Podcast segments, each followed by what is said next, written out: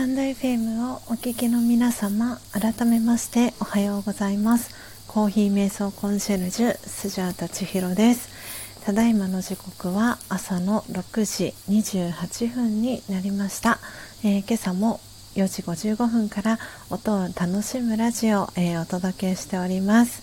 えー、今朝もですね、えー、たくさんの方が、えー、この音を楽しむラジオ、え遊びに来てくださっております。ということで、え今リアルタイムで、え聞いてくださっている方の、えお名前から、えご紹介をしていきたいと思います。はい、ということで今リアルタイムで聞いてくださっている方が、え5人いらっしゃいます。はい、えー、でですね今私の方から、えー、お名前確認できる方が、えー、じゃじゃんえー、あ全員確認ができますね。はい、えー、順番にお名前読み上げさせていただきます。ということでちょっとお待ちくださいね。はい、えー、ポテコさん。えー、そして、えー、久々に、えー、遊びに来てくださいました、えミンタさん、えそしてママナノッポさん、えそして、えマルガリータイズミンさん、えそして、え石油王さんですね。はい、え今、えリアルタイムで聞いてくださっております、え皆様ありがとうございます、えそして、えママナノッポさん、えークリアに聞こえてますよということで、えー、お耳と丸印そして、えー、お星様の、えー、絵文字ありがとうございます。はいということで今日は、え7月の31日、え土曜日です。ということで7月最後の、え土曜日そして7月最後の日となりました、え明日からいよいよえ8月、えスタートになります。ということで、え今日ですね、え1日、え皆さんどんな風に、えお過ごしの、え予定でしょうか。はい、えということで、え今日はですねアフタートーク、えー、お届けしていきたいなと思っております。えー、今日はですね、えー、7月31日ということで、え7月最後ということもありまして、え、インドモンスーンですね。スジャータ一押しの、えー、木豆、え、インドモンスーンを、えいただきながら、えアフタートークお届けしていきたいと思います。はい、えーということで一口いただきたいと思います。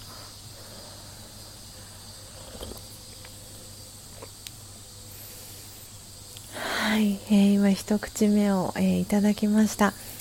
ということで皆様改めまして、えー、おはようございます、え今日もですねあの初めて来てくださった方が、え12345人の方あ6人ですね。6人、えー、初めて来てくださった方が、えー、いらっしゃいますので、えー、初めて来てくださった方の、えプロフィールも、えご紹介をしていきたいと思います。あ砂粒さんお帰りなさい。ありがとうございます。戻ってきていただき、えー、ヨガ終わりましたでしょうか。はいということで、えー、写真のですね、えー、ページを見ながら、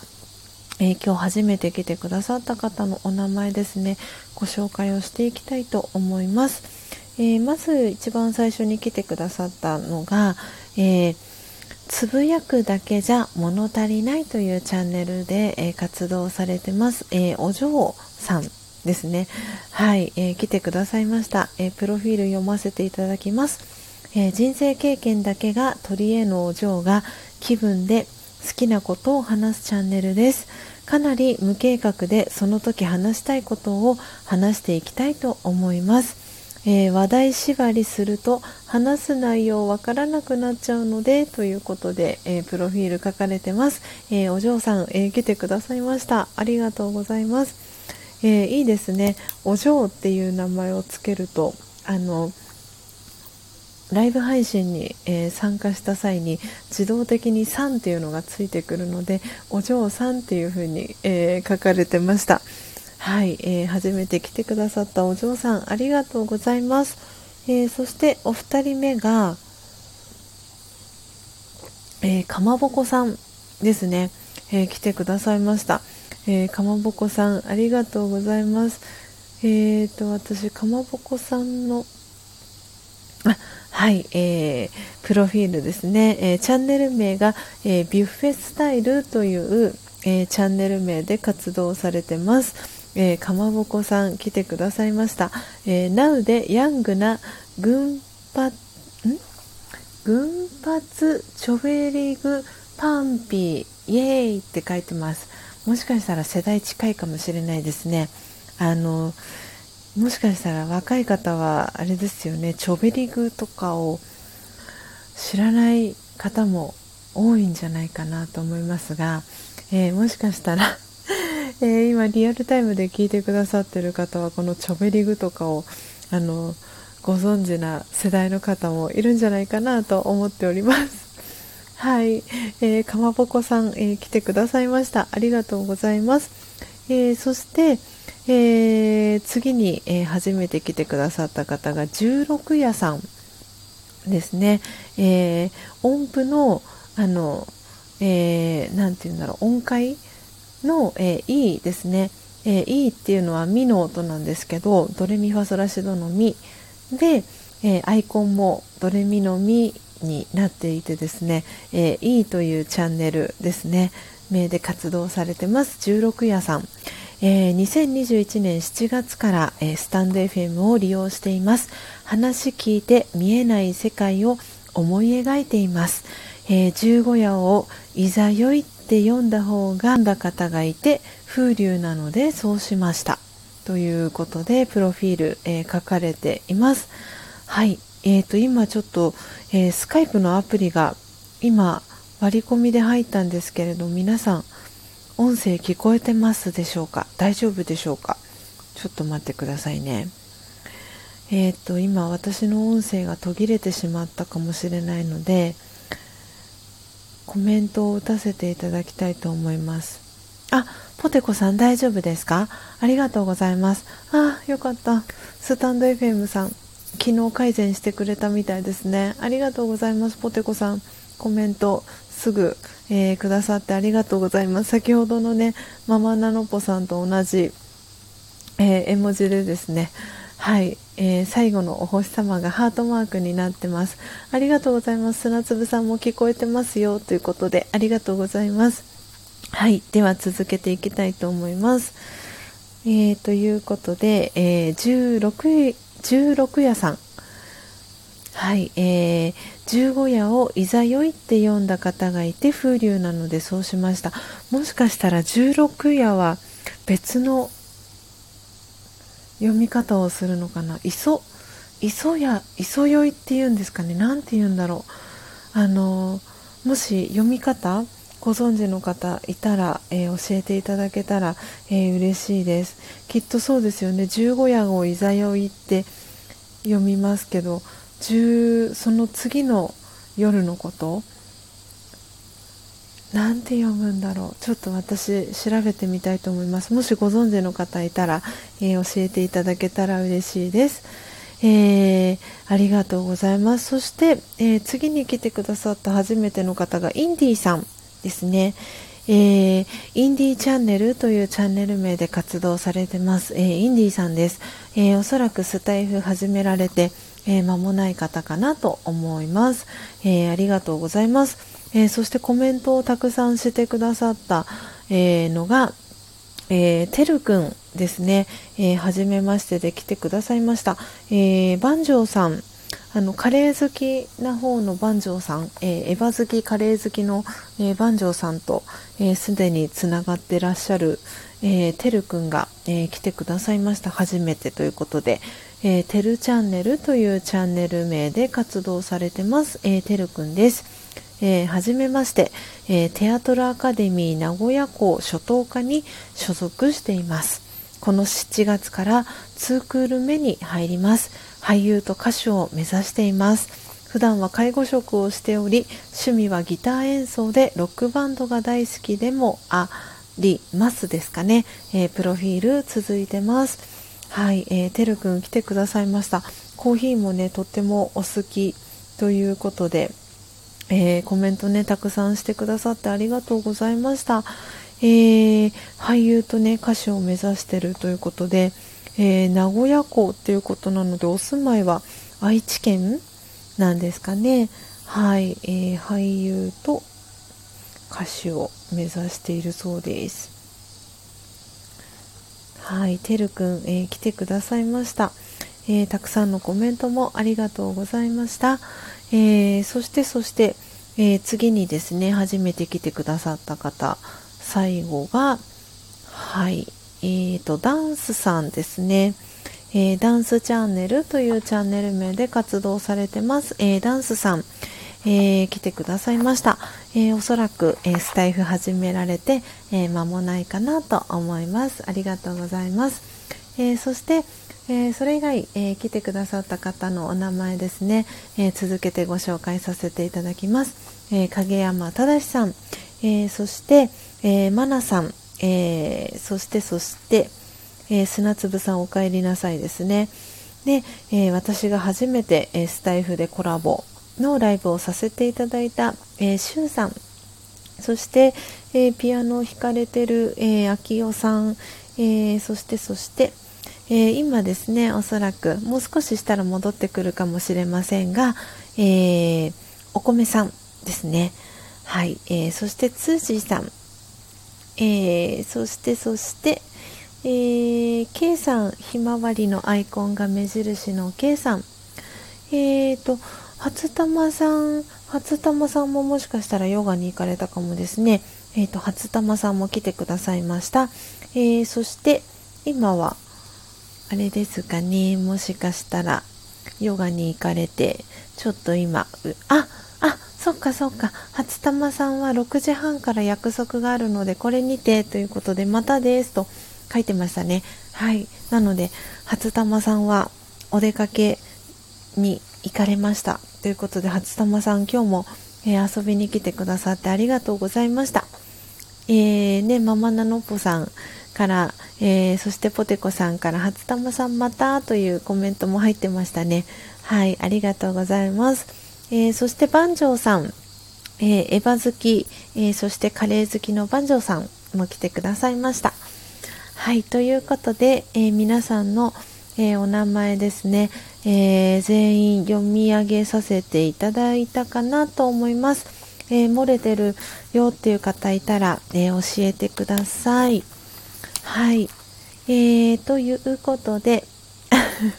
皆さんのコメントに戻っていきたいと思います。えー、砂粒さん、えー、戻りました。はい。ということで、お帰りなさい。えー、そして、ママナノポさんから、ちょべりば笑いということで、ね、なんか、そう、ママナノポさんは年齢が近いので、きっとね、このちょべり場は、ちょべり場とかちょべりグーとか、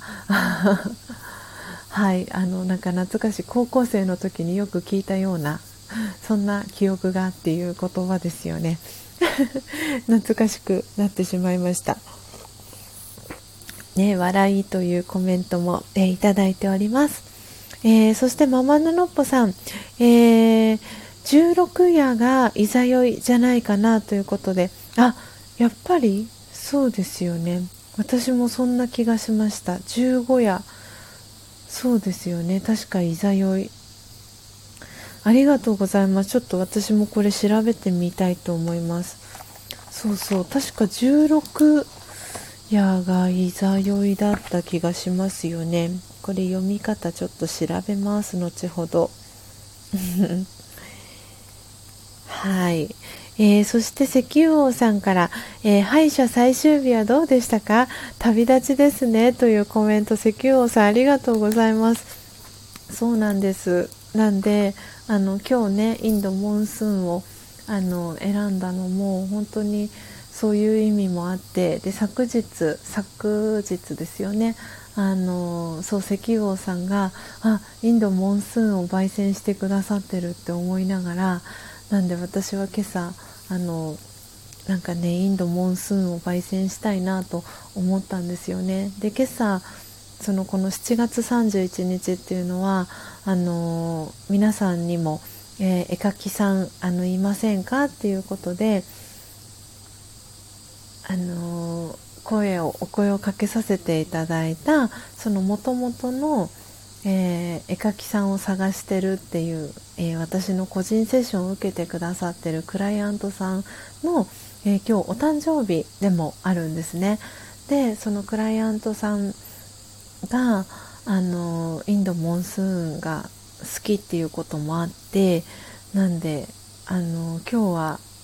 あインドモンスーンだなってなんか節目の時。何かねこうスジャータはやっぱり節目の時に選ぶ木豆はやっぱりインドモンスーンがしっくりくるなっていうのがあってですね今日は、えー、インドモンスーンを、えー、選ばせていただきました。で、えー、石油王さんからねあのコメントをいいているので、えー、歯医者さんのお話をさせていただきたいなと思っているんですけれども、えー、昨日ですね、えー、歯医者さん、え出勤最終日でした。であの本当に何て言うんですかねこのお仕事を歯医者さんで始めてからちょうど、え1年が経ってですねあの本当にこの1年を振り返ってその初期メンバーの、えー、社員さんお二人と、えー、昨日出勤が重なっていたんですけれどもあと歯科衛生士さん新しく来られた、えー、歯科衛生士さんと、え私っていう形で、え昨日スタッフ、え4名と、えあと先生とっていう感じでだったんですけれどもあのそう社員さん2人とはあのこの1年間を振り返ってですねあのあんなことがありましたよねこんなことがありましたよねなんていうお話を、えー、させていただきました。で昨日の、えー、スジャタが住んでるこの神奈川県の横浜市はですねあの何て言うんですか朝、えー、雷が鳴ってたんですよね。で雨はふ雨も少し降ったのかな。でなんかこう雷が鳴っていてでその雷が一回遠ざかったかなと思ったらまた近づいてきたりみたいなのを、えー、ちょっとこの不安定な天気を、えー、行ったり来たり繰り返した、えー、朝を、え迎えてで、え夕方も同じようにあのゴロゴロと雷が鳴り始めて、えー、恵みの雨がバーッと、えー、降ってみたいなあのそんな感じだったんですけれどもなんでなんかこの花火？私はなんかその雷がなんか花火のようなそんな感覚で昨日はあの受け取ったんですけれどもなんでこの歯医者さん、えーでお仕事をさせてもらって1年間っていうのは本当にいろんなことがありました。私は今まで、えーと、この37年間、えー、生きてきてで、まあ、トータルで言うとそのラジャヨガでいうともっと長い年月生きてるんですけど体をこう変えて 生きてきたわけですけれども今この体に入った中では、えー、37年間っていう中でで社会人になってから、えー、今年は15年目になるんですけれども今までその医療業界っていうところではお仕事は、えー、したことがなくてでそのうんと医療事務になるんですかね歯医者さんの受付。でその受付の歯医者さんの受付っていうのは初めて、えー、させてもらったんですけれどもなんでそのねちょっと今まで受付の仕事っていうのもいろいろしてきたわけですけれどもその中でもあのちょっと違うあの職種かなと思っていてで私の中のイメージっていうのはその自分が歯医者さんだったり、えー、内科だったりとかいろんなこう病院眼科だったりとか耳鼻科だったりとかいろんな、えー、お医者さんがありますけれどもなんでその、まあ、お医者さん病院っていうところはその、うん、と保険治療が、えー、基本になるのでその保険のあのお会計の時の計算とかもあの受付のスタッフの人がやるんじゃないかと勝手にイメージしていたんですね。なので難しいお仕事なんじゃないかなとかってそんな風に、えー、イメージしていたんですけれどもでも本当にあの、えー、私と同じ、えー、初期メンバーの社員さん、えお二人がですねあのその歯科助手という、えお仕事を、え経験されてあの長いお二人だったということもあってあの安心してお仕事をねあの始めることが、え、できました。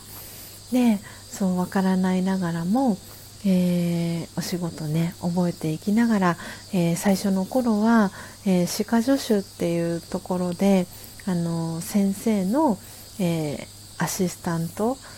それアシストとかって言うんですけどこう略してアシストアシスタントのことを、えアシストとかって言うんですけど、え先生のアシストについて、えー、歯医者さんね行かれたことあ行かれたことがある方がほとんどかと思うんですけど、えー、お口の中に、えー、溜まった、えー、唾液だったりっていうのをバキュームって言われるもので吸い取ったりとかあの先生の、え治療の補助っていうお仕事も、えその歯科助手のお仕事の、えー、一つなんですけれども、え、全くねそのアシストをしたことがなくてなんで本当に右も左もわからないながら、えー、最初は、えー、先生のアシストについてその歯医者さんの治療の流れってどうなってるのかっていうのを、えー、覚えていきました。でで、まあ、その中で、え受付のお仕事も、え半々で入るようになって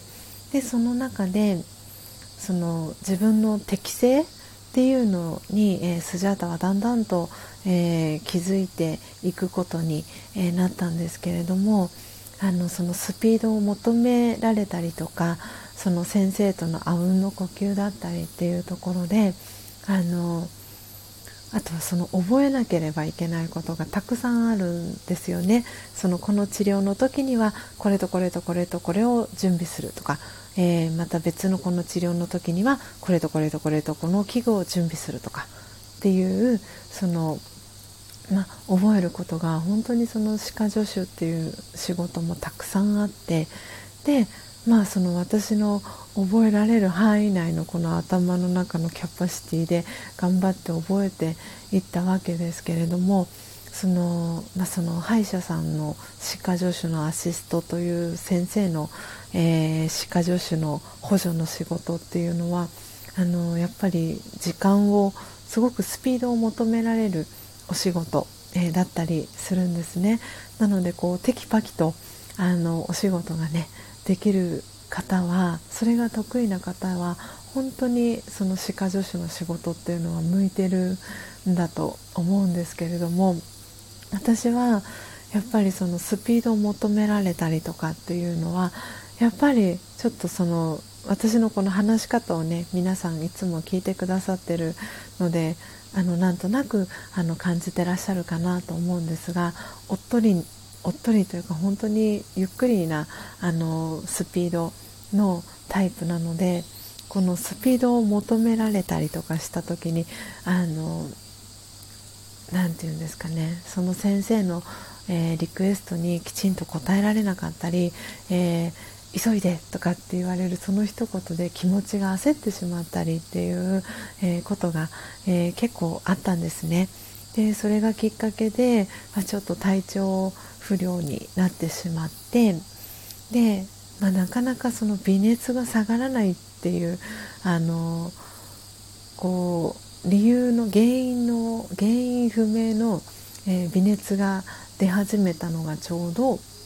去年の、えー、10月ぐらいだったんですよね。で、まあ、そのコロナっていう時期もあったのであの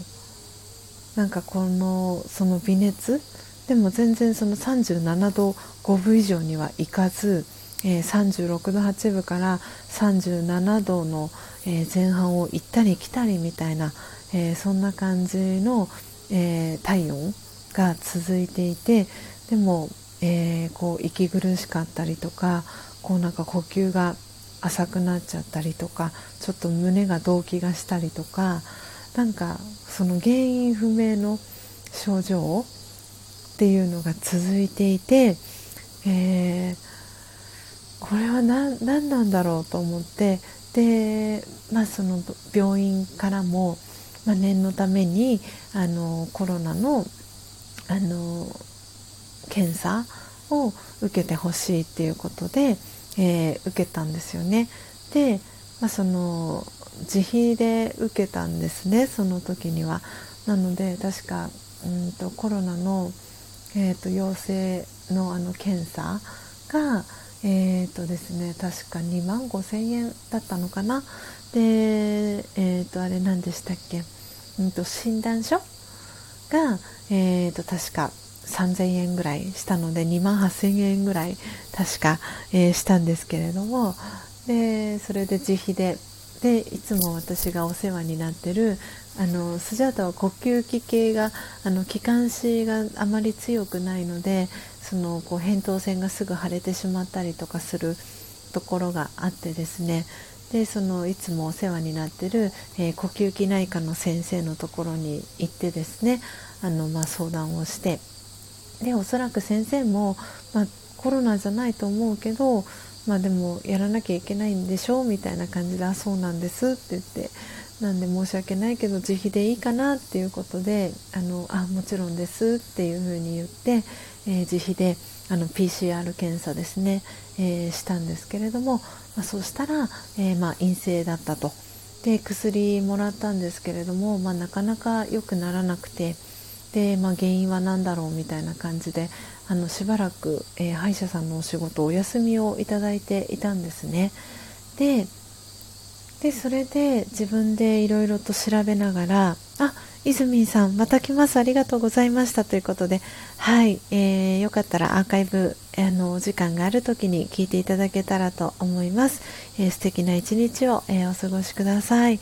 えー、お米さん、えー、てるくんもお帰りなさい、えー、ありがとうございます。聞いてくださって。でえー、っとですねそうそうそう。でなんかいろいろと自分でこのあの不調のあの原因は何なんだろうと思って、えー、調べたらですね、え、甲状腺のそのホルモンのバランスが、え、崩れている時、えー、何でしたっけその甲状腺のホルモンが出過ぎちゃってる時は、えーと、バセドウ病と言われてで逆にその甲状腺のホルモンがあの少なくなりすぎてる。場合には、えーと、橋本病っていうあの甲状腺にまつわる、えー、病気があるんですけれどもそのなんかその甲状腺にもしかしたらちょっとこう関係があるのかなっていうことで、えー、甲状腺の、えー、専門の外来があってですねすごく有名なあの甲状腺外来の病院が東京の、えー、駒込っていうところにあるんですけれどもその金地病院っていう有名な、えー、病院があってでそこに行ってですねあの超音波検査血液検査、えー、心電図、えー、やって調べたんですよね。でそうしたら、まあ、ちょっと普通の人よりもあのあの甲状腺のホルモンの値が低いっていうことででそのホルモンをあのこう調整するホルモンの値を正常に戻すために、まあ、薬でちょっとこう様子を見ましょうっていうことに、えー、なったんですね。でその薬、えー、3ヶ月ぐらい、えー、服用してたんですけれどもでおかげさまであの数値も、えー、戻ってですねあのいい状態に、えー、戻って、えー、今に至ります。でなんかその,、まあ、その私の原因がある程度分かったっていうこともあってでその歯医者さんの歯科助手、えー、アシストの、えー、仕事はちょっと私には向いていないんじゃないかなと思ってでその時にこう半分半分で受付のお仕事と、えー、アシストの仕事を最初の頃はやっていてでもしその可能であれば、えー、先生のアシストは外れて、えー、受付だけで、えお仕事、えさせていただくことはできませんかっていうことでご相談をさせてもらったんですね。でそれがもし難しかったらあの歯医者さん卒業っていう形でも構いませんっていうことであの社員さん社員さんだったり、えー、先生だったりにあの相談をさせてもらってでそうしたら本当に皆さん優しい方であの大丈夫ですよっていうことでそこから、えー、スジャータはですねあの歯医者さんその受付のお仕事医療事務の、えー、仕事だけに、えー、切り替えて、え週4日ですね。午後の時間、え3時から8時という、え月火木金っていうその週4日間、えお仕事を、え切り替えさせて、えいただいていました。なのであの歯医者さんの受付っていうのはあの今までやってきたその他の、えー、職業というか職種の受付ともまたちょっと違う特殊な、えー、現場ですごく学ぶことも多かったですしやっぱりそのコロナ禍っていうこともあってなかなか歯医者さんに行きたいけど行けなかったっていう方も、えー、結構いてですね。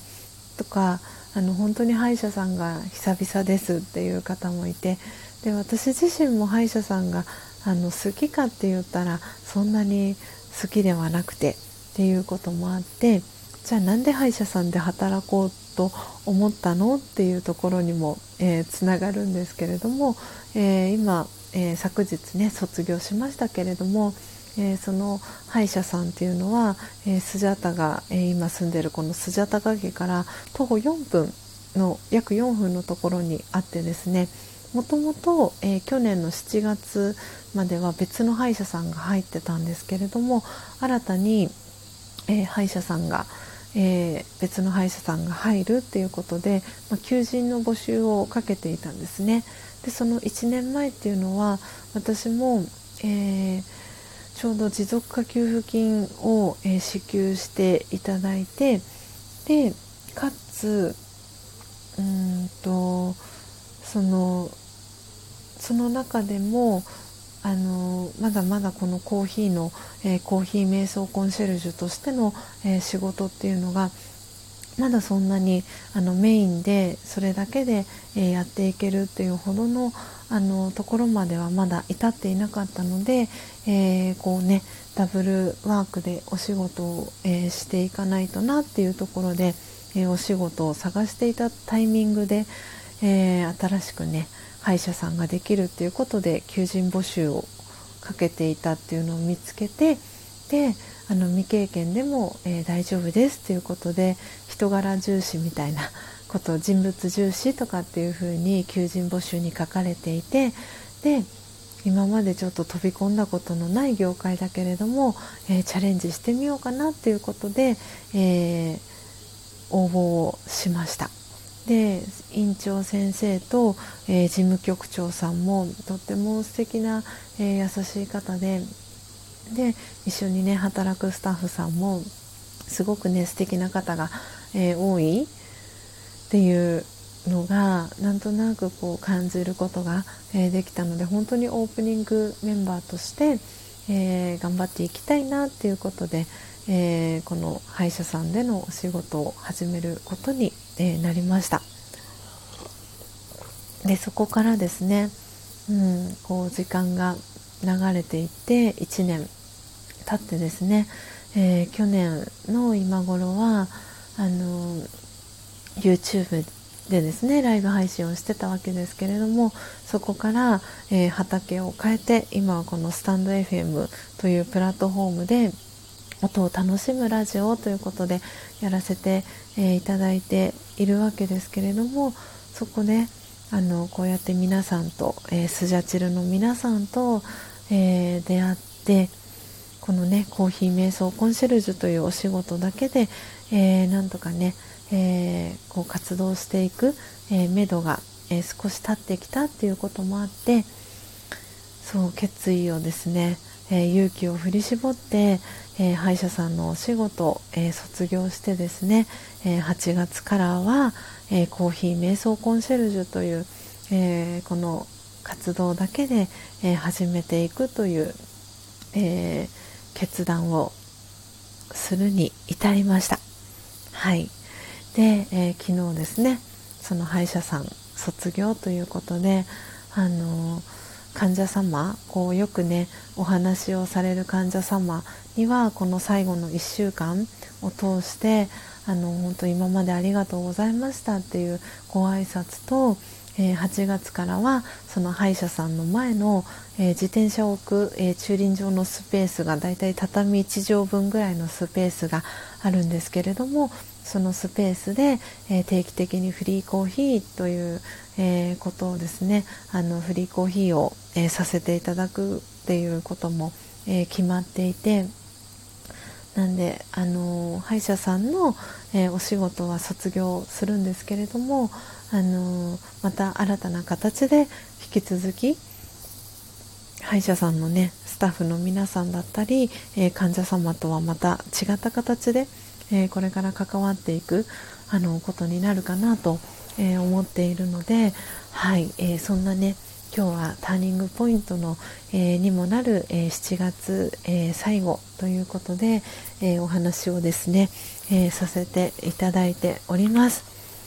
はい、え石油王さんありがとうございます、えちょっとね長くなってしまったんですけれどもはいこんな感じで、え1年間えー 過ごしてきたねちょっとこうエピソードを、えー、お話をさせていただきましたでは、えー、皆さんのコメントですね、え戻っていきたいと思いますはい、えー、石油王さん、え昨日オンラインサロンで入りたて名人を使った焙煎をやったら好評で2人も欲しいって言ってくれましたえー、本当ですか？嬉しい。ちょっとこれ、あの、石油王さんスクショ撮らせていただきますね。えー、スシャさんのところで買ってもらえるかわかりませんが、ということで、そうなんですね。ありがとうございます。嬉しいです。ね、石油王さんのオンラインサロンで、あの、ご自身がね、参加されてるオンラインサロンで、あの紹介させてもらってもいいですか？っていうことでね以前あのお話をしてくださってたんですけれどもありがとうございます欲しいって言ってくださってる方がいてなんでぜひぜひあのなんか全然ねあの私の知らない方経由でもしオーダーがあってあのおそらくねピコーランとかに石油王さんあそっかそっか。はい、あのなんで石油王さんのところにねきっとあのオーダーのね連絡が行くのかなと、えー、思っておりますのであの石油王さんからのご連絡をはい気長に、えー、スジャータねあの待っていたいなと思っております。ありがとうございます、えー、そして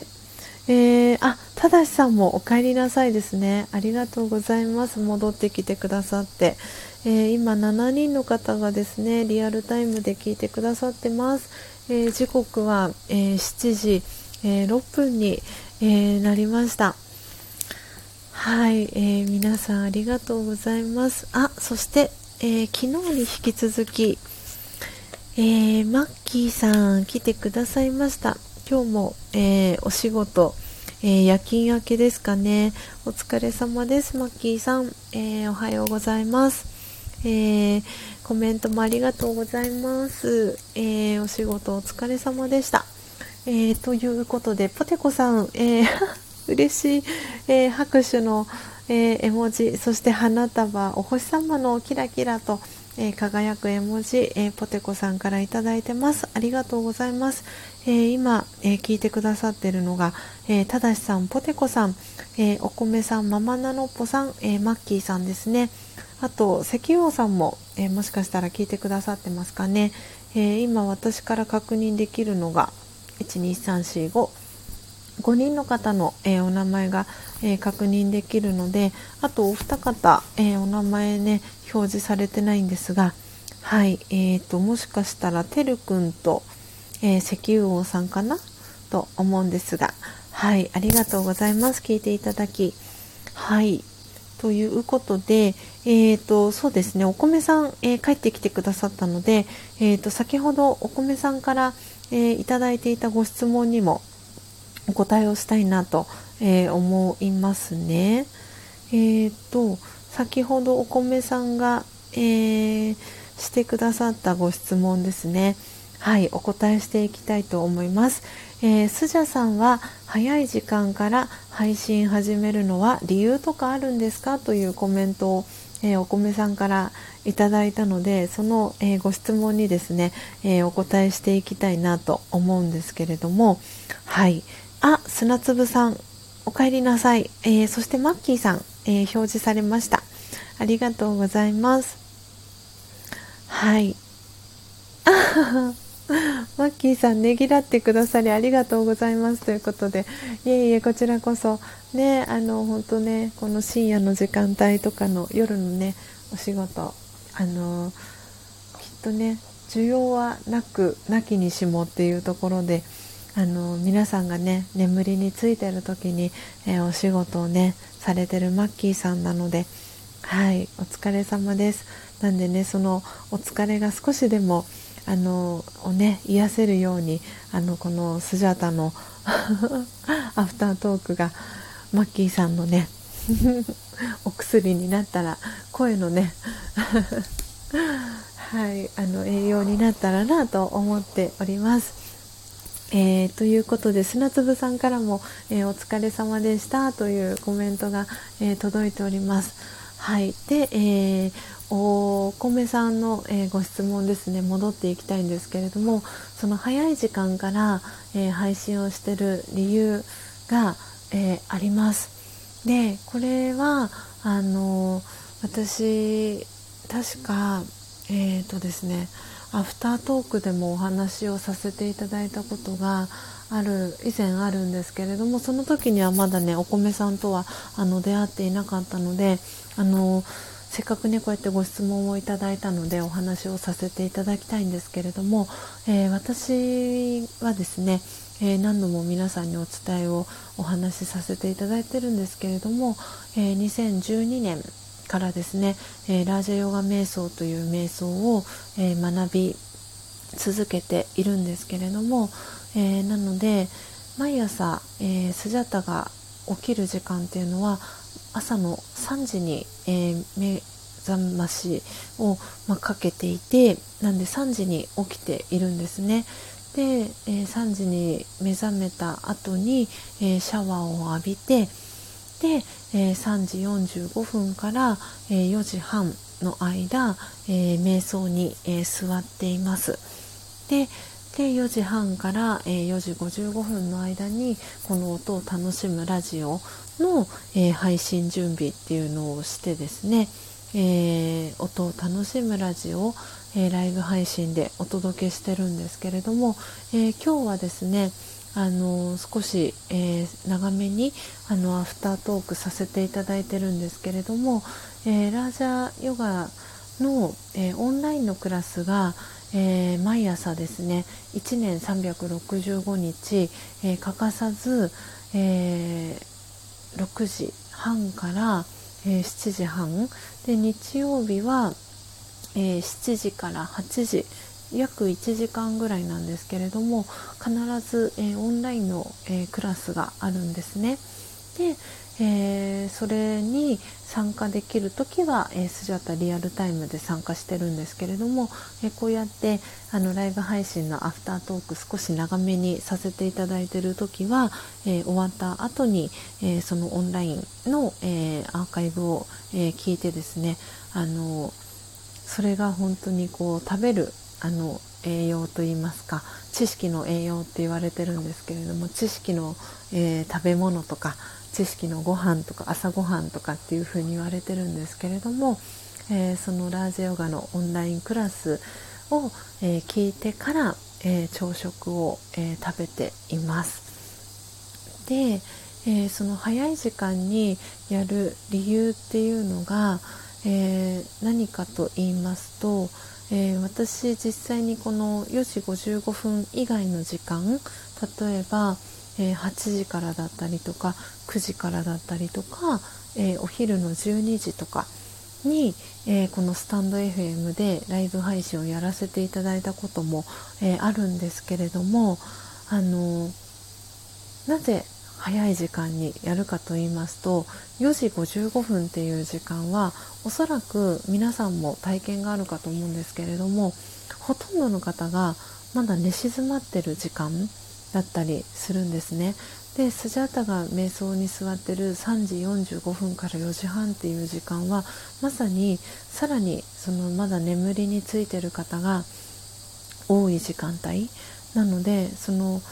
空気えー、バイブレーションとかってラジオヨガだとよく言うんですけれどもバイブレーションが全然違うんですね。なのですごく静けさの中でなのでほとんどの方が眠っている状態。なのですごく静かな中で、えー、瞑想に座ることができるのであの何て言うんだろうな。流れているエネルギーっていうのが皆さん活動をしていない時間帯なのですごくえー、瞑想に座る時も集中することが、えー、できる時間帯なんですね。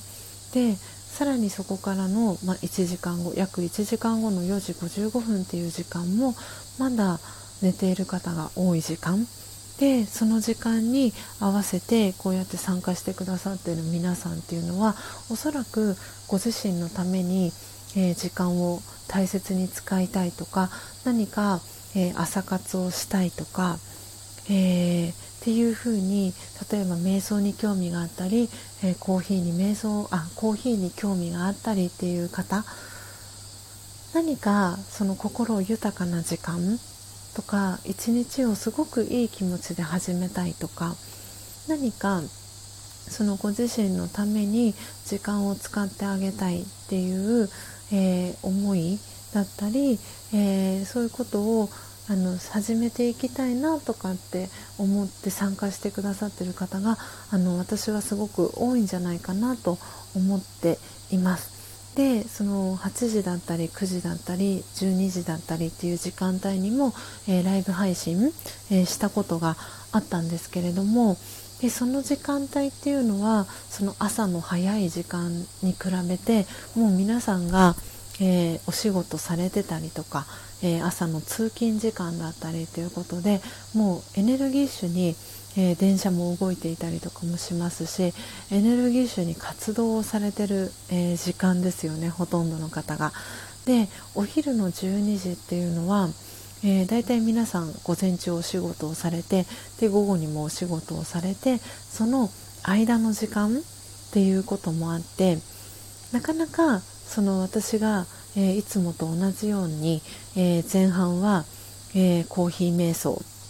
音だけ自分自身の私の音声はマイクはミュートにして、え音だけを聞いていただいてで後半アフタートークっていう同じその内容を、えお届けしたとしてもなかなか、え集中して聞くことができない。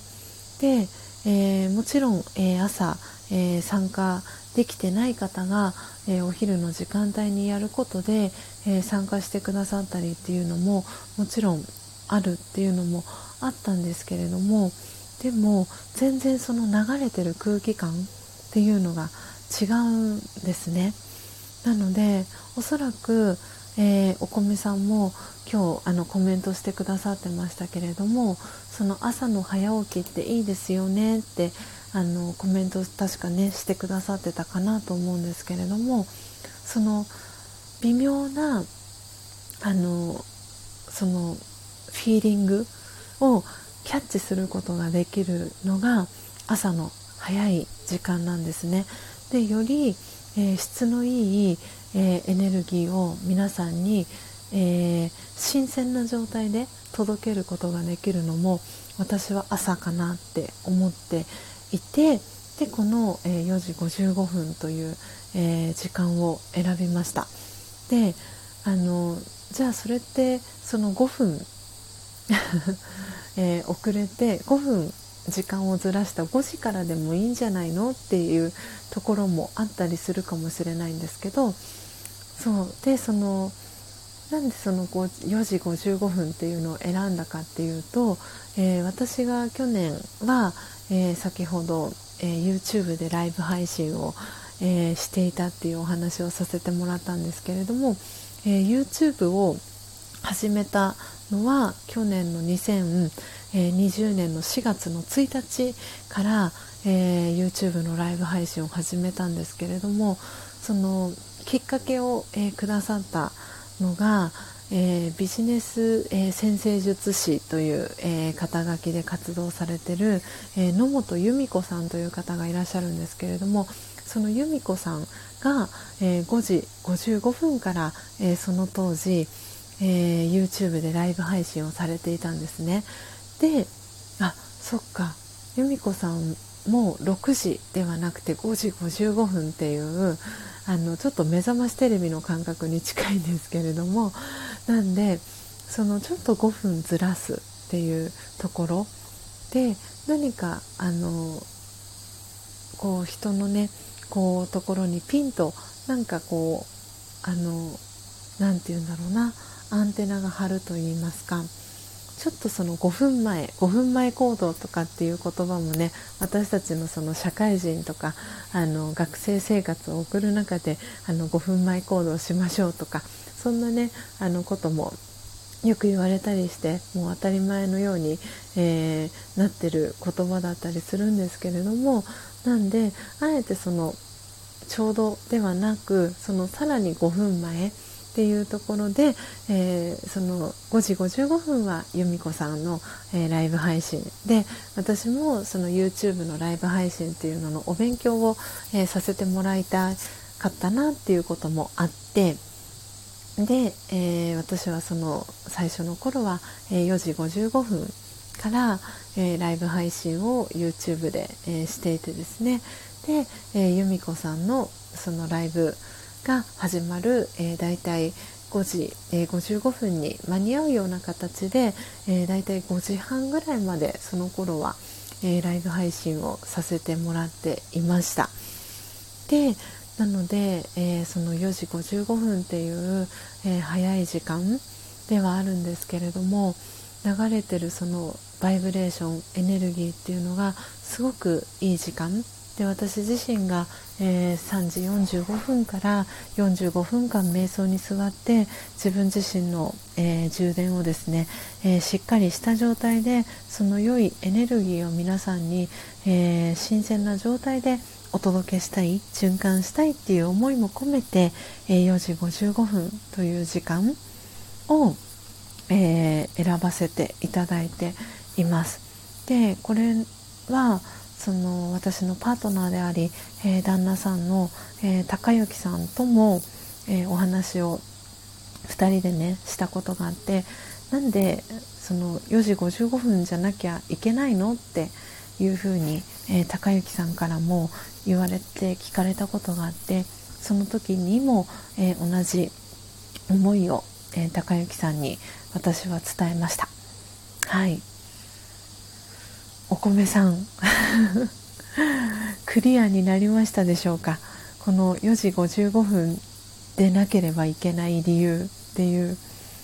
その、えー、思いでおそらくアーカイブで、えー、聞いてくださったり、えー、私はそのあの何て言うんだろうな。その時間遅れて後からの、えー、参加も大歓迎ですってその途中からの参加もあの大歓迎ですっていうふうにいつも皆さんにお伝えしているんですけれどもなのでそのこの時間に、えー、参加しなきゃいけないとか、えー、いいとか悪いとか上とか下とかそういう、え二元性は一切自分の中にはなくてなんですごくそのその方がえー、起きて参加できた時間がその方にとってのベストな時間だと思っているのでなんであの参加してくださったり、えー、一度ね何か、えー、作業をされて一度退出されて、え戻ってきてくださるのも、え大歓迎ですしなんであのどんな方もあのウェルカムであの私はあの受け止めたいなって思ってますしでその気持ちをなんかすごく大切にしてますし、えー、私のあのモットーあのし、ね、すでにご存知の方もいるかと思うんですがあの誰一人置いてきぼりにしないっていうのが私のモットーだったりします。なので初めて来てくださった方にも、えー、そして何度もね、えー、毎朝こう聞いてくださってご参加いただいている皆さんから、えー、したら、えスジャタさんその話前も聞いたよっていうことたくさんあるかもしれないんですけどえー、こうやってね初めて聞いてくださったりしてくださってる方もいらっしゃるので、え、何度もね同じ、え、話だったりっていうのをあのお伝えをさせてもらってます。なんで初めて来た方もあのこのページ、えライブ配信に、え参加できてよかったなって思ってもらえるようなあのそんなねライブ配信をお届けしたいなっていう思いで、えー、このねライブ配信を、え、毎朝、え、4時55分からさせていただいております。なのでその日によってこのアフタートークの時間っていうのは本当に、え違っていますなので長い時もあればあの6時ね15分ぐらいに、えおしまいにする時もありますし、え東京のえ、ラジオヨガの教室に、え、行く際は、え、お休みをいただいたりみたいな感じであの臨機応変に、えやらせていただいております。はいということで、えコメントに、え戻っていきたいと思います。皆さんコメント欄、えたくさんねコメントいただきありがとうございます。はい、えー えー、ポテコさん、えー、砂粒さんから、えー、お疲れ様でした、マッキーさん、お疲れ様でしたというコメントね、えマッキーさんに、え届いてます、えそしてマッキーさんから、え砂粒さん、ポテコさん、ありがとうございますという、えメッセージも、え返ってきております。そして、えまこっちゃん、え今朝も、え来ていただきありがとうございます。まこっちゃん、昨日が8、あ、違いましたね。まこちゃんそうですよね。昨日も来てくださって今日も来てくださいましたよね。ありがとうございます。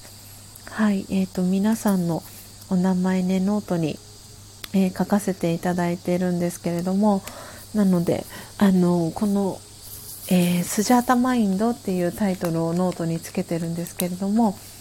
えー、そのノートが偶然、え今日7月31日に、え最後なんですけれどもちょうど今最後のページに、え、書き込みをしています。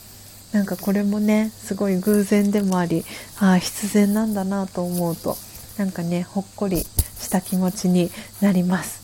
えー、まこちゃんありがとうございます。遊びに来てくださって、えー、そして砂粒さんからですね、えマッキーさんへ、えうちの父は東京で個人タクシーの認可が初めて降りた時に初めて、え、昼夜稼いでもらい育ててもらいました。東京でクラウンスパーサルーンは当時珍しかったと乗った人はみんなにお得と言われているとよく話していました。感謝です。ということでちょっとこの砂粒さんのコメント素敵なのでスクショ撮らせていただきます。なんでねあのそうクラウンといえば またねこう話がそれちゃったりするんですけどあのクラウンってすごくねあれですよね。トヨタのトヨタでしたっけ？クラウンの作っているメーカーは。あの私もクラウンはちょっと思い出のあるエピソードがあってあの初めて免許を取ってですねたのが18歳だったんですけれどもで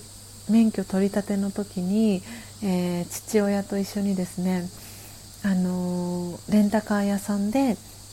レンタカーを借りて、あの、父方のその祖母ですねおばあちゃん家まで行ってみようっていうことになってあのレンタカー屋さんで、えー、その当時あのネットで予約とかっていうのもなかったので直接家から一番近くにあるレンタカー屋さん確かオリックスレンタカーだったんですけどオリックスレンタカーさんのそのレンタカーショップに行ってですね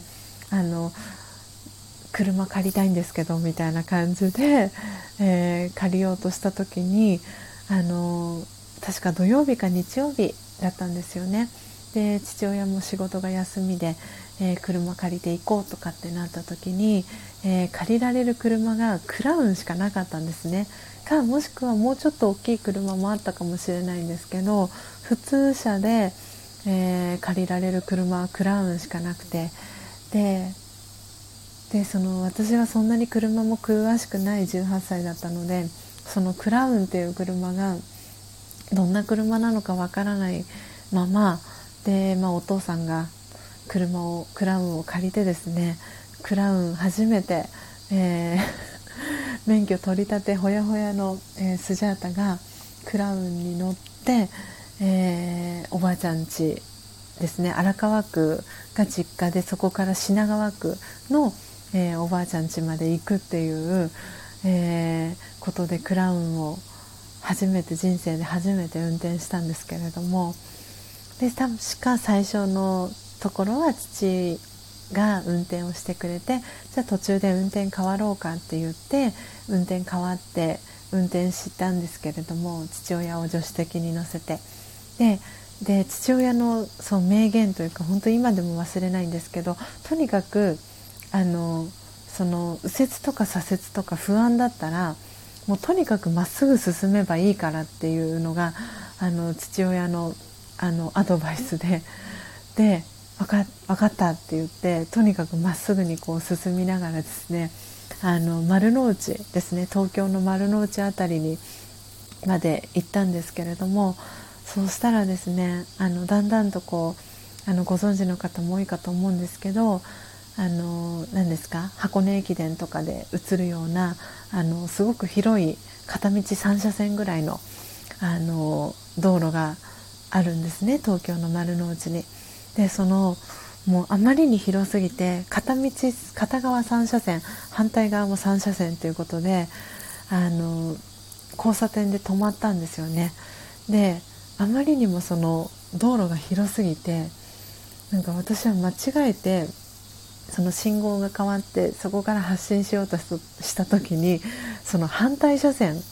に、えー、行こうとしてしまって父親が焦ってそっちじゃないちぎろみたいな感じで言われて はっみたいなそんなこうなんか危うく事故に 合うか合わないかみたいなそんなあのエピソードもあってでなんとか無事にあのおばあちゃん家まで行くことができたっていうそんなあのクラウンにまつわる、えー、エピソードがあってですね。なんでクラウンを未だにあの見かけたりとかその個人タクシーでクラウンに乗る機会がある時はなんかすんごくいい車だなっていう印象があって高級なイメージがあって。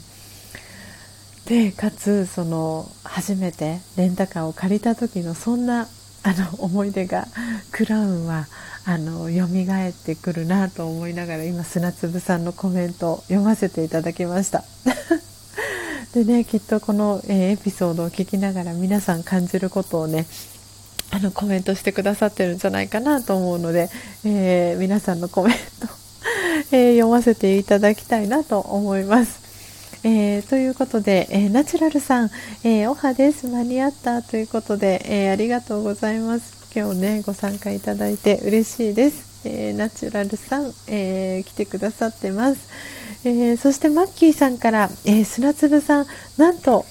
音上は、えー、初めての東京の個人タクシーなんですね。すごい。もうそれは僕にとって雲の上、神様と言ってもいいようなお方ですわ、という、えーマッキーさんからの、えー、コメントも届いております。ね。いやすごいですね。こうやってなんかね素敵なご縁があのつながっていくのかなと思っております、えー、そして、えー、絆さん、えー、おはようございます、えー、ヤッホーということで。絆さんお久しぶりじゃないですか？はいありがとうございます、え遊びに来てくださいました。えー、ヤッホーということで、お初皆さん、ヤッホヤホーということで、はい、えー、絆さん、えー、来てくださいました。えー、ご無沙汰してます。ありがとうございます。えー、そして、えー、マッキーさんから、えー、絆さん、はじめまして、ヤッホヤッホですというコメントも入ってます。えー、そしてマッキーさんから、いつかはクラウンという、えー、コメントも入ってます そしてポテコさん初めてがクラウンという メガハートの コメント届いてます。そしてマッキーさんからはえー、初めてがクラウンじゃもう他の車乗れなくなりませんでしたということであの もうね忘れられないあの車です。でた多分父親も寿命が縮まったって思ったんじゃないかなと思っておりますがあの無事にねあの今こうして生きてられるのもあの時ねあの父が助手席に、えー、座ってね的確にアドバイスをあの何かあの道が分からなくなったらまっすぐ進みなさいというあの、ね、父の メッセージがあったからこそ今無事にねこうやって、えー、皆さんに アフタートークをお届けすることがあできてるかななんて思っております。そんなね父も、えー、スジャータの、えー30歳ね上ということもあって、えー、今年の5月に私の父は、えー、68歳に、え、なりました5月1日が、え父はね誕生日なんですけれども私と30歳、えちょうどね 30, 30年、え先輩なんですけれどもなんでね父は、え今68歳です。なんでねあのそんな、えー、感じで私のねあの初めての クラウンのエピソードもねこうやって皆さんのコメントをきっかけに全然お伝えする、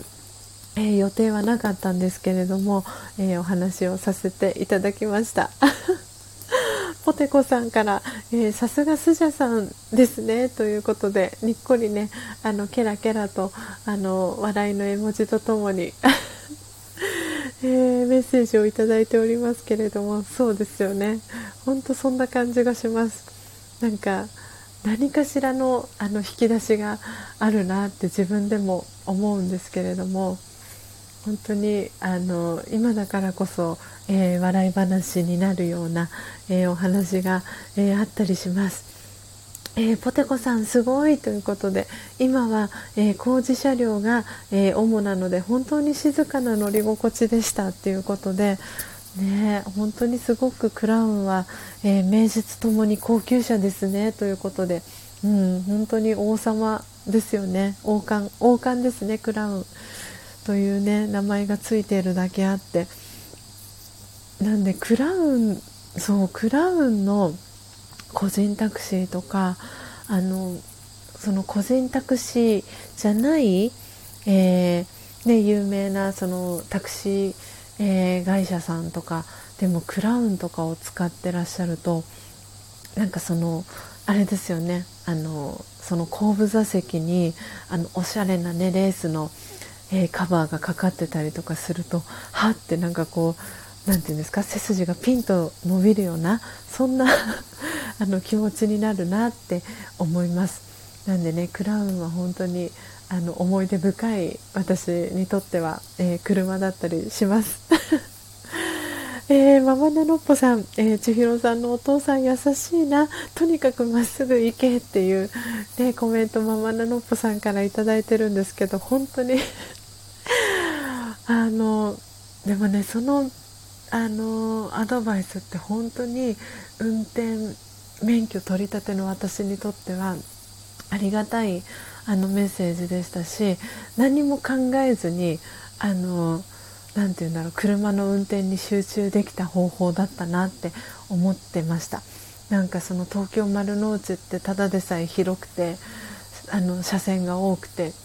え大丈夫なの？ってなんかあの思ってだんだんだんだんとこの車線が増えていくんですよね自分の地元から大きなこう都心に向かうにつれて。ででももうとにかくまっすぐ進めばいいからって道間違えてもナビが何て言っててもとにかくまっすぐ進めばいいからって言ってくれたあの父の言葉は本当に私にとっては救われました。であの優しい父だなって思っています。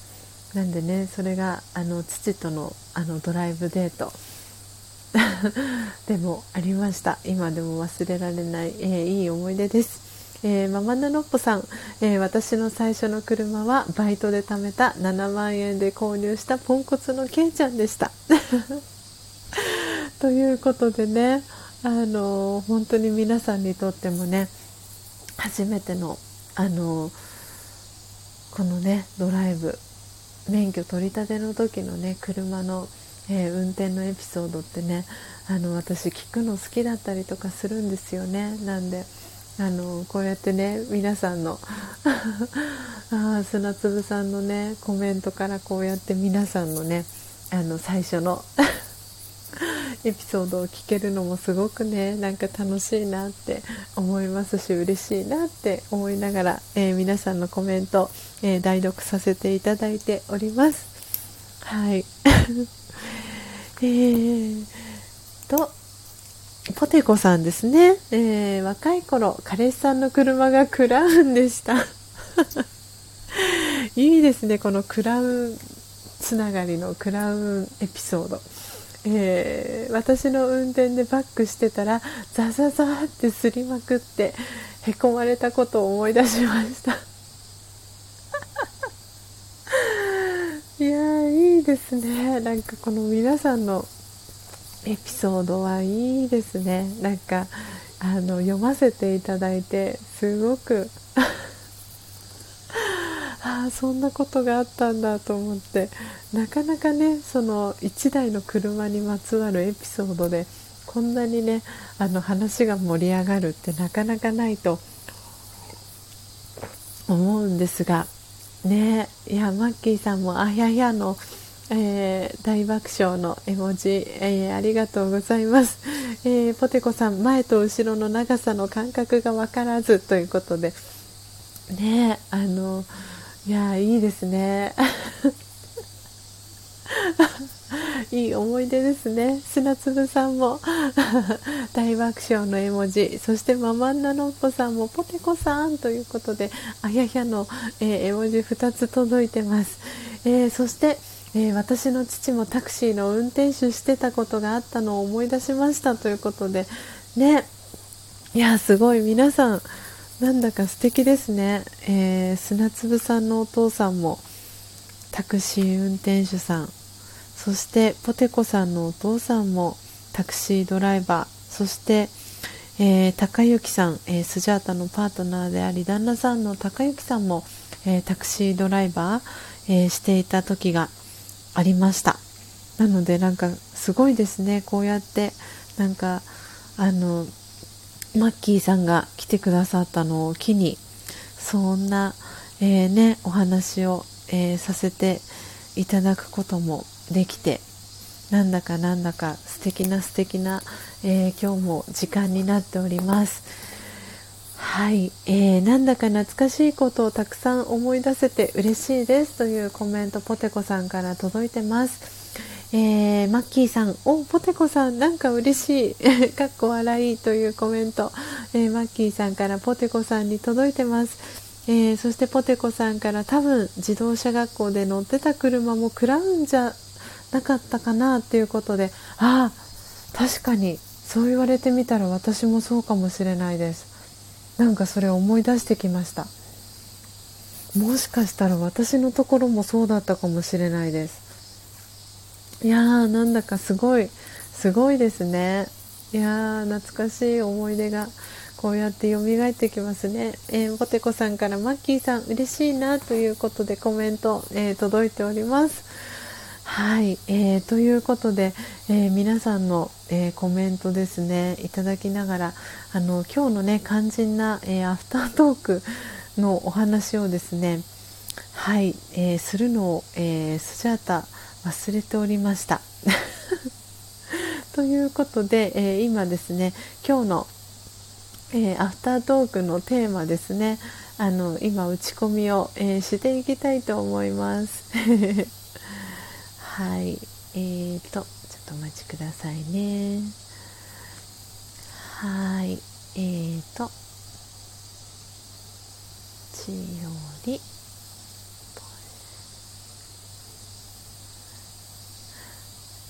はい、えーと、今打ち込みました。あと皆さんのねコメントもいただいてるので、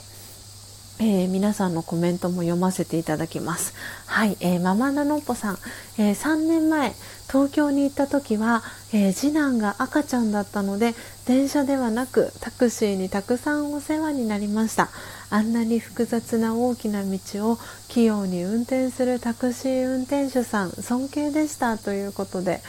ねママナノポさんからも素敵なねエピソード届いております。そうですよね。確かに。あのそう東京の道をねそう高之さんもそれ言ってたんですけどあの高之さんは湘南、えー、のエリアで、えー、辻堂というところを中心に、えー、タクシードライバーしてたんですけれどもなんで東京のねそのあの車線が多かったりとか車のスピードが速かったりっていうところをねあの運転できるってすごいなって言っててで確かに私も本当に東京だったら絶対あの教習所のね免許取ったのを都内で取ったんですけれどもだから今考えればよくあの運転できたなって思いますしであの高速教習皆さんもねやったかと思うんですけど高速教習とかもあのそうそのエピソードもね話をさせていただくとなんか今でも忘れないエピソードがあるんですけどあの学科であの高速教習の学科の時にあの教習の先生が言ってたんですけれどももし、えー、私の、えー、確かね女性の先生だったんですけど私のあの高速教習もし受ける機会があったら、えー、一番に手を挙げてくださいってその、え学科をで説明をしてくれた女性の教官の方が、えー、言っていてでなぜかというとその、えー、私が当時、えー、通っていた運転教習所のところは、えーとですね、その高速教習で行くルートっていうのが通常であれば、えーと何でしたっけ？あのあれですよね。あのうんとその高速に入る時っていうのは左側の車線から、えー、ウインカーを出して、えー、走行車線に入っていく。と思うんですけれども私が当時通っていた、えー、教習所で実際に高速教習で使う、えルートっていうのは、え右側の車線つまり、え追い越し車線からその高速首都高に入っていくっていうルートで練習するっていうことであのなかなかそういうケースっていうのは、え、経験ができないつまり右側から車線から入っていくからもういきなり、えー、て言うんですか追い越し車線に入っていくから、えー、ある程度のスピードをその時速80キロとかそれぐらい出して、えー、その追い越し車線に、え入っていかなきゃいけないからえー、じゃんけんぽんしてもし勝ったら絶対にその高速教習の時には、えー、1番を選んでくださいってその女性の教官の方が言っていてそれをスジャータは頭の片隅に入れていたんですね。で実際にその高速教習になった時にじゃあ順番を決めましょうって言ってじゃんけんぽんをしたんですね。でスジャータは確かじゃんけんで勝ってで迷わず1番を選んだんですね。先生がそういうふうに言っていたっていうのを思い出して。で実際に、えー、1番でその高速教習を、えー、受けることになって確か3人で、えー、こうあの回しながら、えー、高速教習やったんですけどなんでその右側車線から、え、合流してで追い越し車線に入るっていうことを体験させてもらってであのその時に、えー、助手席に乗ってくださった教官の先生が言ってたあの言葉はももっと出してもっと出していいよいいよもっともっともっと出してっていう そんなことをすごく言われたのを今思い出しました。なんであのその自分が思ってる以上にその追い越し車線にいきなり合流で入っていくっていうのは こんなに出していいんだっていうこうドキドキしながらっていう。なんかそれをね本当に忘れもしない、えー、思い出でなんでなんかそんなことも、えー、思い出し てしまいました。そして、えー、ママナノッポさんはね今沖縄から聞いてくださっているんですけれどもで私があのもう今まさにスジャータはペーパードライバーなわけですけれどもなんで最後に、えー、車をですねしっかり、え、道路であの長距離、えー、運転したのは実は、え沖縄で運転したのが最後でそれは、えまさに2012年の冬なんですね、えラージヨガを学び始めた年の、え冬に沖縄の那覇マラソンに参加するために、え、沖縄に行ったんですけれどもその時確か3泊4日ぐらい沖縄で、え、宿泊することになってえー、とですね宿泊で取ったホテルが、え名護名護の、えホテルを取ったんですね。で実際のその会場えーと、那覇マラソンの会場っていうのは、えー、県県庁前ですよね。なのであのこう大きな公園があるところが出発地点でなぜかその私も本当に今思えばもっとねあの近くその那覇マラソンのあのスタート会場の近くに、えー、宿というかホテルを取っておけばよかったもののなぜだかそのその県庁前からは程遠い、えー、北ですよね、えー、名護のですね ところの、えー、ホテルを予約してですねっていうこともあってあの2泊、えー、同じホテルを取っていたんですね。あの絶対その那覇マラソンの日の夜は疲れるからっていうことであのそのまま荷物も置いたままえー、出かけられる方がいいなっていうことで名護の近くの、えー、ホテルを取ったんですけれども なんであの確かその名護から実際にその日の、えー、那覇マラソンの朝の、えー、運転はえーとですね、高速に乗ったんですよ。で沖縄だったら多分このペーパードライバーの私でも運転大丈夫だろうなと思ってであのなんかねそれはもう本当に沖縄の方のイメージもう穏やかでゆったりとしててあの優しい方が多いだろうなっていうあのことであの沖縄の唯一のねその沖縄の高速道路だったらあの私でも、えー、運転できるんじゃないかなっていうことでその名護から、えーとですね、高速道路に乗って、えーと、その県庁前のあのところの公園の近くまで運転をしたんですよね。でで実際に、えー、那覇マラソン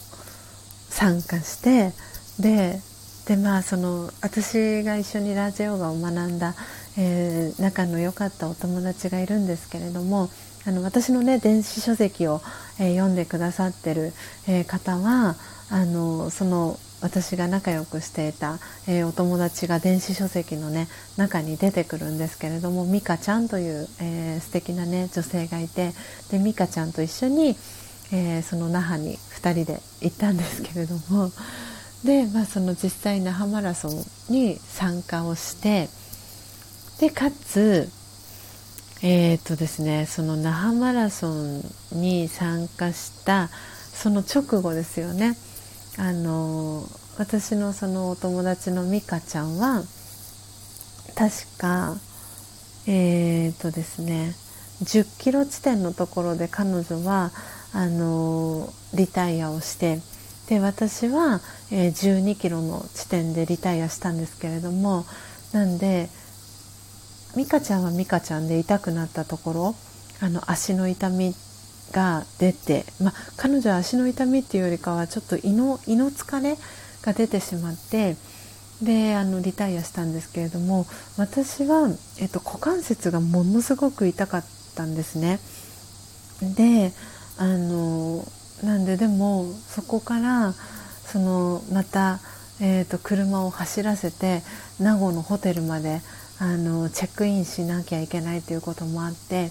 で一応チェックインの予定時間何時っていうふうに言ってたんですけどあのどう頑張っても着く自信がないって戻れる自信がないなっていうことで先にホテルに、えー、電話をしてあのチェックインの時間をあの変更させてくださいっていうことで、えーと、確か 4, 4時ぐらいのチェックインを予想してたんですけど夜の7時ぐらいとかに変更させてもらってであの下道を通ってゆっくり運転して帰ったらいいよってその沖縄に住んでいる、知り合いの人とかにもアドバイスをもらってでですねゆっくり下道を通りながらあのもうその美香ちゃんはとりあえずもう辛い辛そうだったのでもう寝てていいよ車の中でって言ってで私があの運転を下道運転しながらナビの力を借りてあの帰りは高速には乗らずにゆっくり下道運転しながら、えー、沖縄のね夕焼け美しい夕焼けを見ながらですねゆっくりのんびり、えー、ホテルまで、えー、戻ったんですけれどもそうしたらですねあの今でも忘れないんですけどあのそのホテルの方があの那覇マラソンに参加したのを考慮してくださったのかわからなかったんですけどあのそのホテルのお部屋を、えー、ワンランクワンランク以上多分2ランクとか3ランクとかも上げてくださってなんだか知らないんですけどスイートルームにえー、お部屋を変更してくださってたんですね。でものすごく広くて、えー、ゆったりくつろげる、えー、お部屋にですね、あのそのルームチャージとかも特に値段のアップもなしかんなしで0円の状態で、えー、ルームお部屋をアップさせグレードアップさせてくださっていてなんで私も、えー、美香ちゃんもあのもう体ボロボロでもう疲れ果ててたんですけれどもゆっくりねすごく広い、えー、ベッドでそれぞれ1人ツインで、えー、ベッドでゆっくり休ませてもらうことができてでその次の日の朝はものすごく、えー、サンライズですよね。朝焼けが綺麗なお部屋で。もうなんかもう感動だったんですよね。疲れが吹き飛ぶようなあのそんなあの 思い出深い、えー、エピソードが、えー、ママナノッポさんの沖縄にも、えー、車にまつわる、えそんなねお話があったり、えします。え 皆さん大丈夫でしょうか、え時刻はね7時56分ということで今日はね本当にアフタートーク、えいろんな話を、えさせていただいているんですけれども、え、ポテコさんのコメントからですね、え、読ませていただきます、えー、方向音痴の私には絶対にできないお仕事。えー、タクシードライバーさん尊敬ですというコメントポテコさんから届いてます、えー、そしてマッキーさんから、えー、ママナノッポさん、えたくさんご利用ありがとうございます。当時のタクシーに代わりましてお礼オーバーということで かっこ笑いとコメントがマッキーさんから届いてます。そしてえー、右から初心者がやるには怖すぎる気がしますが僕でも未だにかなり、えー、気を使いますということでなんであれ本当に教習者でなければ私ももう今今やってって言われても絶対にやれないですしやりたくないなって思う、えー、チャレンジでした。体験経験させてもらったなと思ってます。で多分教官のねあの先生も本当高速教習いまだに私の、えー、通っていたあの高速教習のルートがそこのあの高速道路のあの合流地点使ってるか分かんないんですけれどもなんであれは本当にいい経験だなって思ってます大体のところは左から合流していくっていうのを右からねあの追い越し車線に合流していくっていうなかなかない あの場所に、えー、住んでいたので本当にそれはね今でもあの忘れられない、えー、思い出だったりします。えー、そして、えー、ママナノッポさん、えー、那覇マラソンなのにホテルは名護っていうね。本当にあのもう距離感が距離感と土地感がない、えからこそのでなんかすごくその名護のねホテルがあの素敵に見えてしまったんですよね。でそんなに遠くはないだろうっていう思っていてあの選んでしまったんですけれども値段とかも含めて。でもまさかそんなに遠いと思ってなくて。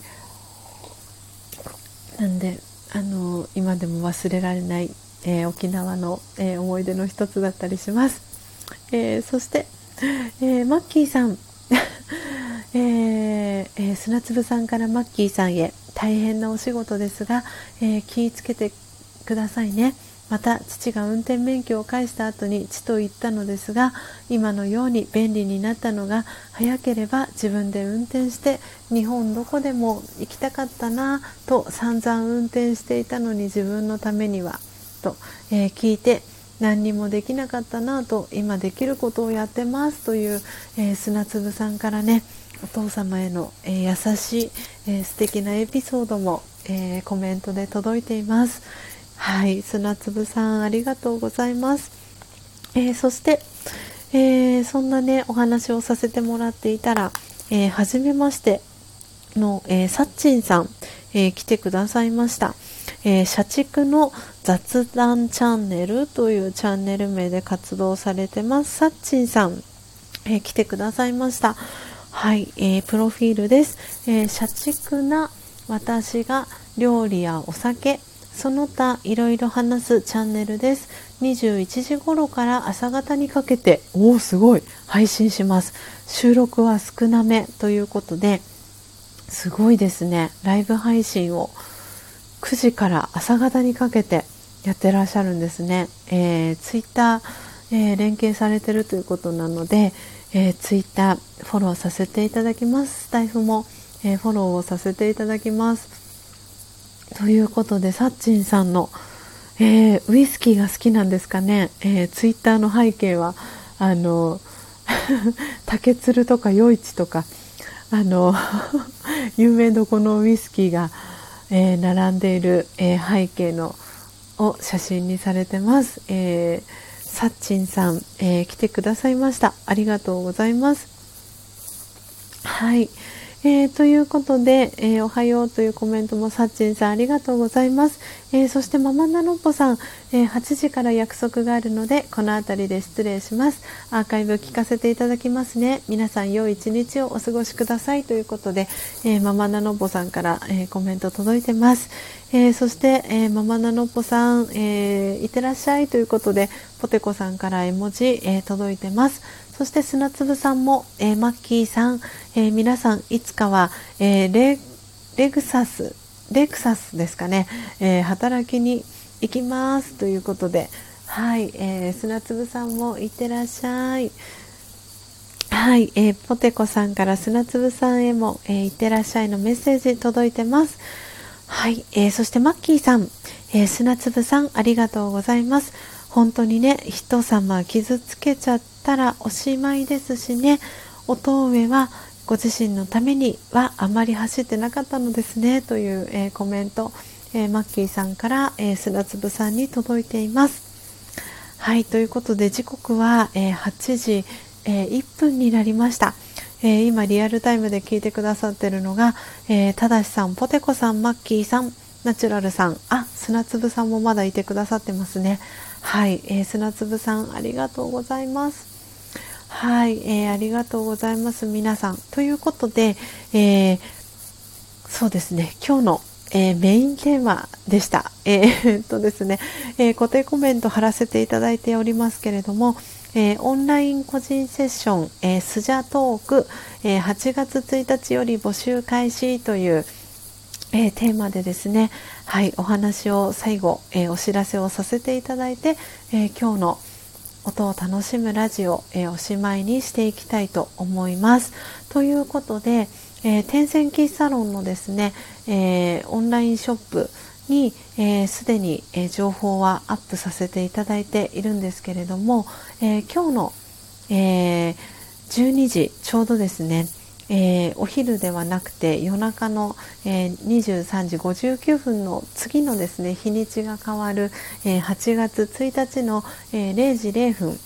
からですね、えー、この、えー、スジャータ新たに、えー、始めます、え個人セッション、えオンラインの個人セッションですね、えスジャトークの、え募集を、え開始させていただきます、え今ですねリンクを貼らせて、えいただいたんですけれどもはい、えーと、8月1日からですね募集を、え、開始させていただきます。ということで、え、今はですね、え、対面で、えメインでやらせていただいているんですけれども、え8月1日からは、えオンラインでもですね、えこの個人セッション、えスジャトークを、え始めさせていただきたいと思っております。でえー、今、えー、URL を貼らせていただいたので、えー、見れる方はですね、え見ながら聞いていただけたらなと思うんですけれども、はい、えーと、私がですねラージャヨガ、えー、瞑想、えー、9年学んでいるスジャータが、えー、今この瞬間、えあなたが幸せになるために、えあなたの話を聞かせてくださいということで、はい、えーと最初冒頭のところ今読ませていただきました。なので、えーと、私はですね、えー、瞑想を学ぼうと思ったきっかけは、えー、生涯を共にしたいと思った彼との別れが、えー、きっかけでした、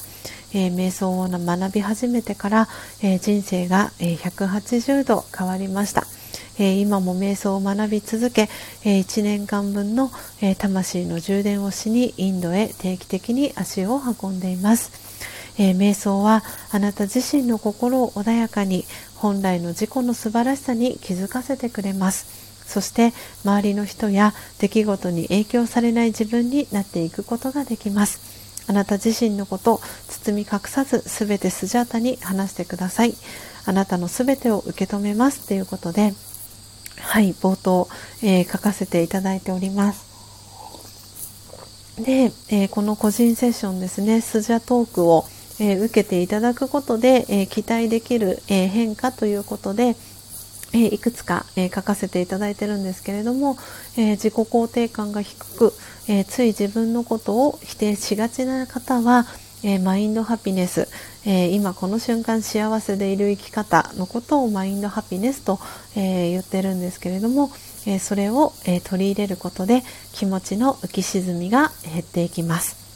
そして、え、どんな自分も今のままで大丈夫ただただ幸せでいようねと肯定してあげられるようになります、え、そして3つ目、えー、瞑想を続けることで周りの人や出来事に影響されない自分自身になっていきます。で4つ目、え本来の自己、え魂の素晴らしさに気づき人生の考え方が180度変わります。というのが4つ目のえー、期待できる変化です、えー、瞑想とマインドハピネスの思考は一日にしてならずです。ですが難行苦行のようなことは今の時代にはマッチしていません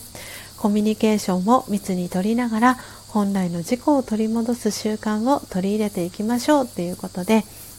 はい、えー、こんな感じで、えー、個人セッション受けていただくとこんな変化が、えー、訪れますということで、え書かせていただいています。で、えオンラインセッションまでの流れということで、え事前に、えヒアリングシートですね、えメール等でお送りしますので、えセッション当日までに、えご返信を、えお願いします。えそして2つ目、えセッション、え希望の日時を第3希望まで、えー、お知らせをしてください。えー、でそして、えー、オンラインでの個人セッションというのは基本的には、えオンラインミーティングシステム Zoom を使いますけれども、えお電話だったりビデオ通話など、え他の、え方法ですねをご希望の方は、えお申し込み時に、えその旨、えお気軽に、えお知らせいただけたらと思っております。で、え金額なんですけれども、え30分で、えー、1500円に、え、設定しています。でなので、えー、このカート今、えリンクを貼らせていただいたカートはですね30分単位での、えお申し込みになります。なので30分で、え1つ。30分希望でしたらカートに、え1つですね入れていただけたらなっていう形でのお申し込みになります。でもし、え、例えば1時間、えー、お願いしたいなっていう時は2入れていただくんですけれども例えば30分で、えー、オンラインの個人セッション、えー、した際に、えー、おそらくね30分あっという間かなっていうことで、えもう30分、え追加で、え延長を、えしてほしいなっていう場合なんですけれどもその際は、え今、えリンクを貼らせていただいたこちらのページから、え再度、えお申し込みを、えお願いします。で、え次のクライアント様の、えご予約だったり、えそれ以外、えスジャータのですね、え出張のえー、予定だったりとかワークショップだったり、えー、フリーコーヒーだったりっていう予定が、えー、ない場合ですねは、えお申し込みの内容の確認が、えでき次第、えそのまま、えセッションの延長を承る、え形になります。で、え個人セッションを受けるにあたって、えご不明な点があれば、え事前にですね、えお気軽に、えご相談いただければと思っております。はい。で、えー、よくある質問も載せさせていただいてるんですけれども、えー、個人セッションの、えー、内容っていうのは、え瞑想にまつわること以外でも良いのでしょうかっていうことで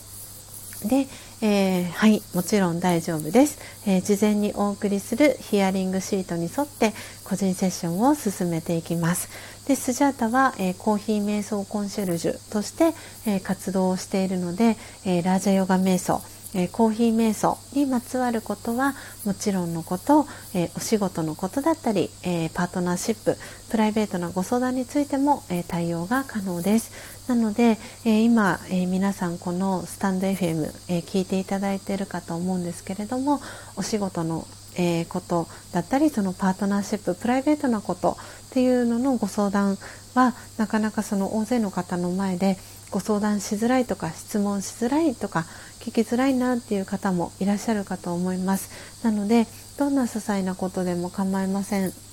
し、えー、スジャータと気軽に、えー、30分えー、話してみたいなっていう方も、え、大歓迎です。なんでまずはあなたの大切な24時間のうちの、えー、30分をですねスジャータに預けてみてくださいっていうことで、え質問、え1で書かせていただいてます。で、えー、質問の2つ目ですけれども、えー、オンラインにあんまり詳しくないので、えー、Zoom が使えるかどうか不安ですという、えことで、えなので基本的に Zoom を使っての、え個人セッションを行いますが、えオンラインの環境を整えるというのが難しい方も、えいらっしゃるかと思います。なので、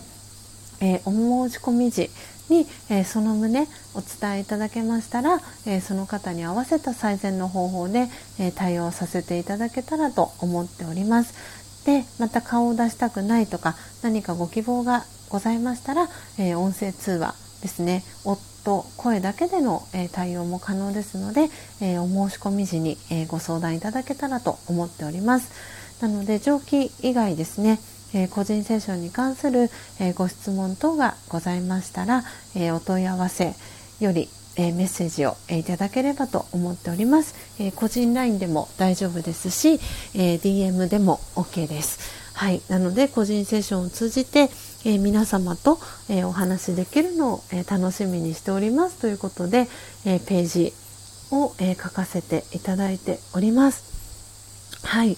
ということで、えー、ざっくりとなんですが、はい、えーと、個人セッションですね。オンライン個人セッションの、えー、スジャトークの、えー、紹介ページを案内ページを読ませていただきました。なので、えー、ご興味がある方だったり、えスジャータ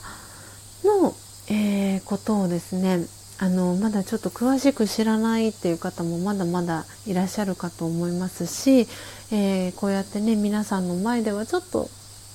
話しづらいなとかあの質問しづらいなとかっていう方、えー、いらっしゃいましたら、えー、このねスジャトーク、え30分、え1500円であの対応をさせていただきます。ので、え今日のね、え0時0分からですね0時00分ですね、えー、日付が変わった8月1日から、えー、申し込み、えー、できるようになりますので、えよかったらぜひ、あの今ねリアルタイムで聞いてくださってる方ですとかはい、あのコーヒー瞑想に興味があるっていう方周りに、え、いらっしゃいましたらぜひぜひあとアーカイブでね聞いてくださってる方も、え、興味がある方いらっしゃいましたらぜひぜひあのお申し込みを、えー、いただけたら、えー、嬉しいなというふうに思っております。はい、ということで、えー、時刻は、え、8時、え、13分になりましたので、え今日の音を楽しむラジオ、え133回目のライブ配信はこの辺りで、えおしまいにさせていただきたいと思います、え最後まで聞いてくださいましたポテコさんマッキーさん、えナチュラルさん、えありがとうございました、え今日はですね7月の31日土曜日、え7月最後の、え日です、えー、ぜひ皆さんも、え7月1ヶ月間の棚卸しだったり、え8月からえー、どんなね1ヶ月間を過ごそうかなっていうことでぜひねあのプランだったり、えー、考えてねいただけたらなと思っております、えー、素敵なね7月最後の、えー、土曜日を、えー、お過ごしいただければと思っております。はいということで、えー、ポテコさん楽しかったです。ありがとうございました。ということで、えメッセージありがとうございます。はいということで、え、明日もですねいよいよ明日から8月1日です。ということで新しい月が始まりますのでぜひ皆さん引き続き、えー、水分補給しっかりしていただいて明日も、えー、素敵な一日をお過ごしください。そして素敵な、えー、週末を、えー、お過ごしください、えー、ポテコさん、え月末仕事頑張ってきます、えスジャさん皆さん笑顔の一日をということでポテコさんから、えメッセージ届いております。はいありがとうございました、え今日はですね、え3時間、え17分はいすごくねロングで、えアフタートークも含め、えこの音を楽しむラジオをお届けさせていただきました。それでは皆様、えー、素敵な一日をお過ごしください。また明日お会いしましょう。さようなら。